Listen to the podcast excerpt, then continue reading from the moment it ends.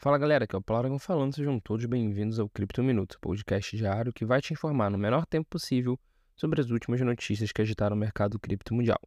E para começar o episódio de hoje, em maio de 2023, os mineradores de Bitcoin estão tendo motivos de sobra para comemorar, tendo recebido mais de 2 milhões de dólares em taxas de transação quase todos os dias desse mês, com exceção dos dois primeiros dias, é, isso claramente é uma tendência que demonstrou um período especialmente positivo para o setor e tem sido impulsionado em grande parte devido ao, prot ao protocolo Ordinals. Né?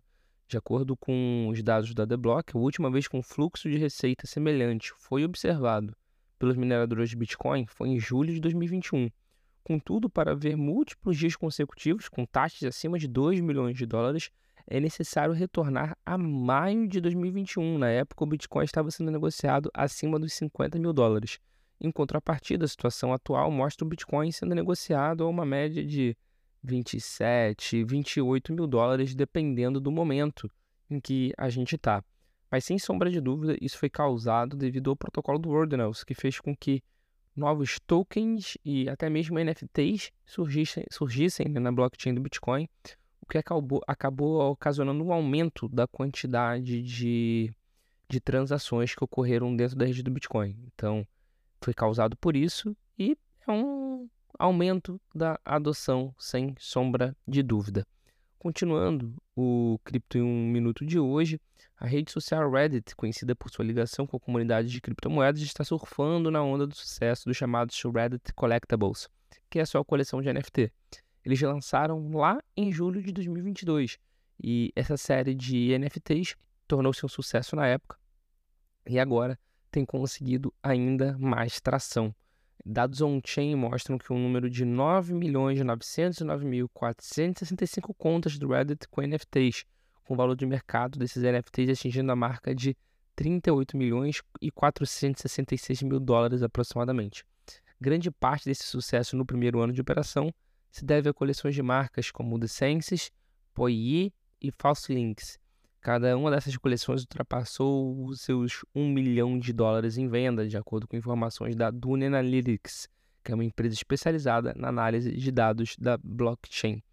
Então, muito interessante o quanto NFT conseguiu essa essa adoção, especialmente ali no Reddit. Né? A gente vê outras redes sociais abandonando o NFT com a própria, com própria meta, né? que é o Facebook e o Instagram.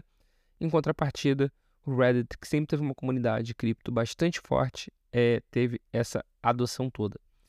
E para continuar o episódio de, hoje do Cripto 1 Minuto, a Dogecoin vem se destacando no mercado em termos de volumes de transações. De acordo com os dados da BitInfoCharts, a primeira meme coin do mercado, processou mais de 4 milhões de transações entre os dias 27 e 28 de maio. Enquanto isso, o Ethereum e o Bitcoin registraram respectivamente 1,9 milhão de transações e um pouco menos de 1 milhão. Considerando, por exemplo, as últimas 24 horas né, entre o dia 28 de maio e o dia 29 de maio, a Dogecoin também superou o Bitcoin Ether com 1,99 milhão de transações da Doge contra 1 milhão do Ethereum e 517 mil do Bitcoin. Esse crescimento no volume de transações da Doge tem sido constante na última semana. Entre os dias 22 e 28 de maio, a Doge completou mais de 9 milhões de transações. Já na rede Ether, esse número foi de cerca de 6 milhões. Na rede BTC, foi de aproximadamente 3,3 milhões de transações.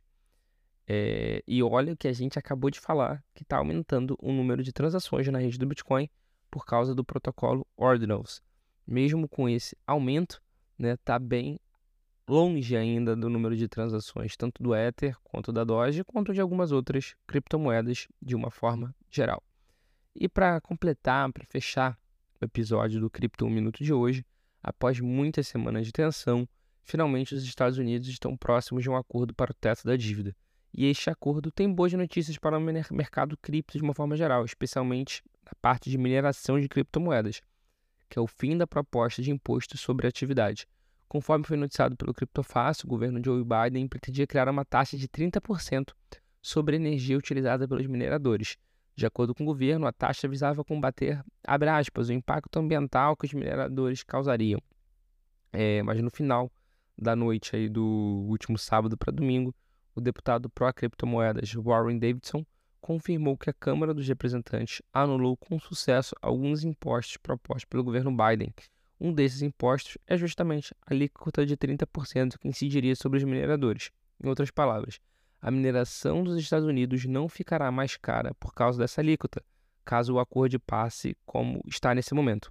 Atualmente, os Estados Unidos respondem por quase 38% de todo o poder de processamento, né, por todo o hash rate da rede de Bitcoin.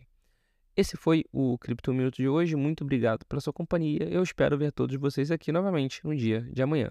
Valeu!